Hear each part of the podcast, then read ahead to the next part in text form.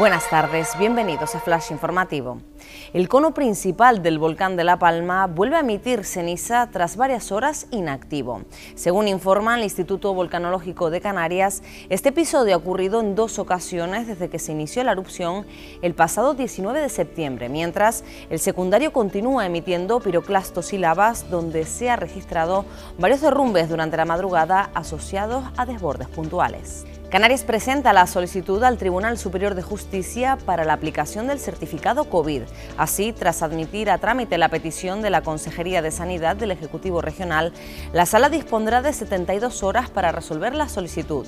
El Hospital Gregorio Marañón de Madrid confirmó ayer el primer caso de infección de la variante Omicron en España. El confinamiento multiplicó por tres los episodios de anorexia, bulimia y atracón.